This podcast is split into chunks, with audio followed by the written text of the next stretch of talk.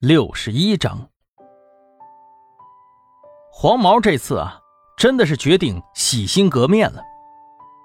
为此，他特意把头发染回了黑色，身上花里胡哨的小装饰也都不带了，通通摘了下去，还老老实实的穿上了校服。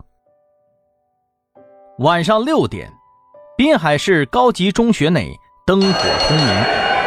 学生们的吵闹声也渐渐降了下去。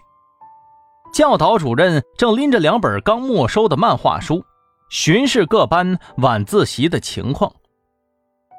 黄毛现在也不是黄毛了，背着书包慌慌张张的往教室里面跑，结果被教导主任逮了个正着。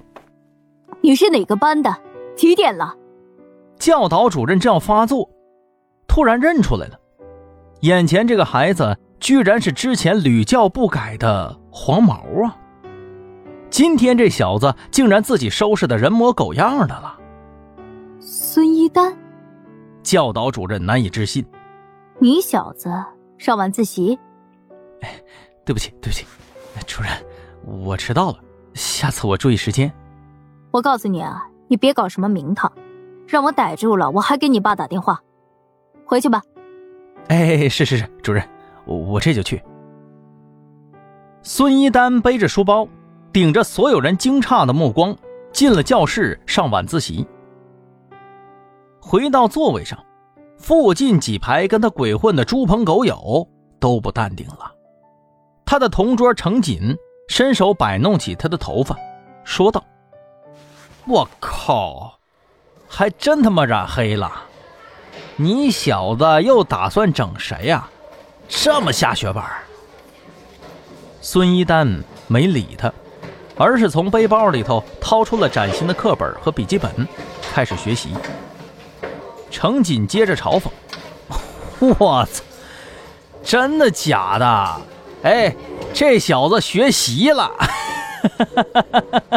学习了。”孙一丹只是觉着。他们有些吵闹，但是并没有理会。等到了课间休息，孙一丹拿起了自己歪扭的练习册，鼓起勇气找到了段雨丽。哟，哎哎哎哎，开始了，开始了，他去了。程锦又开始起哄。他们以为呀，孙一丹只是换了一种法子，准备继续整段雨丽。一堆人围在旁边看戏。但是让他们没想到的是，孙一丹过去，十分诚恳地给段雨丽鞠了一躬。对不起，之前欺负你是我不对，我给你道歉，希望你可以原谅我。段雨丽也惊呆了，他被孙一丹这群留级生欺负了一年了，现在啊，不敢轻易的搭话。只是在心中不断猜想，这到底又是什么新的整人方式呢？那个，段雨丽，别紧张啊，我是真心来向你请教的。孙一丹说着，把习题册放在了段雨丽的桌子上。这几道题我不会，可不可以，请你帮我讲一讲？段雨丽将信将疑的拿起了笔。在草纸上演算起了过程。我操，啥情况？啊，就这样啊？没了？程锦一拍桌子站了起来。我操，我懂了。孙一丹这小瘪三儿怕了。旁边几个小青年呢也跟着哄堂大笑，纷纷拿起纸团朝两个人身上丢去，一边丢呢一边骂孙一丹是怂狗。在这里，不合群就注定会被孤立。不管你的品质是多么的优秀，都难以独善其身。正是这种歪风邪气，让锋芒毕露的段雨丽成了众人针对的对象。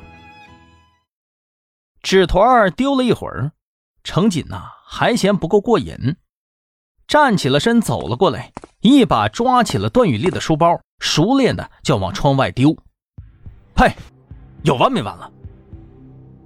孙一丹这回是真怒了，他一把夺回了书包，狠狠的推了程锦一把。程锦当场暴怒，我操！你他妈个王八犊子！老子跟你玩了这么久，你没胆子当怂逼就算了啊，还他妈敢跟我动手！程锦是显然没有想到孙一丹真的会动手，但是孙一丹是他们这群人里最壮的，人高马大，显然他自己一个人并不是对手。程锦眼珠子一转，索性一招手煽动了起来：“嗨，哥们们！”瞅瞅啊，咱们这里头出来了一个怂逼，操，丢死人了！干他！有程锦带头，其他人也跟着上。很快，板凳、课本、钢笔在教室里面上下翻飞。教导主任赶来的时候，孙一丹正抓着程锦的衣领挥拳呢。教导主任办公室。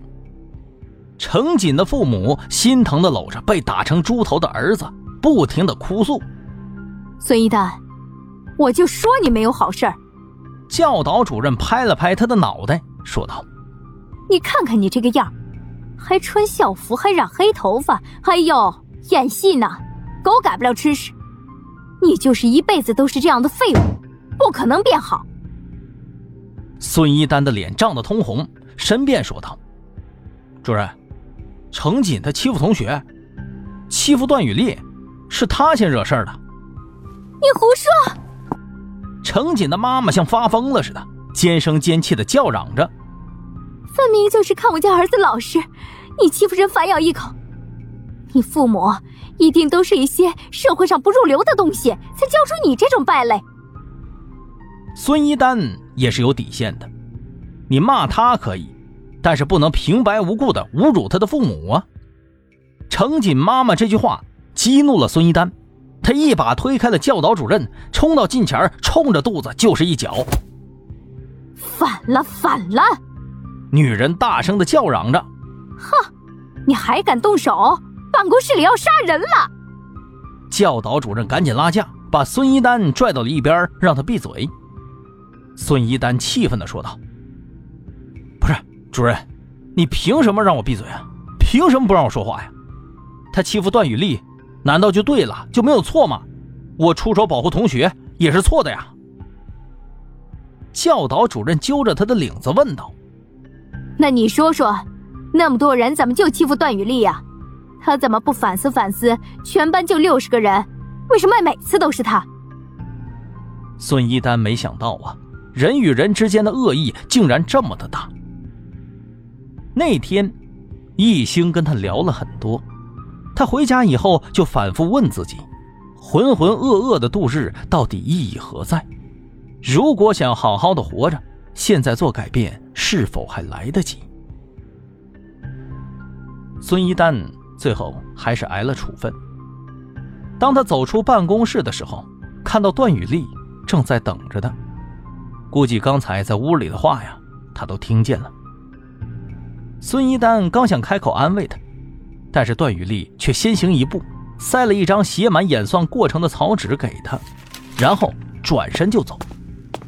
旁边程锦的母亲不依不饶，对着段雨丽的背影狠狠地啐了一口，嘟嘟囔囔指桑骂槐。但是，这个女人的嚣张跋扈也仅仅维持了一个星期。星期五晚上的晚自习，程锦。缺席了，班主任早就习惯了这群混小子的胡闹，也没有太在意。但是当大家再看见程锦的时候，却已经是另外一番景象了。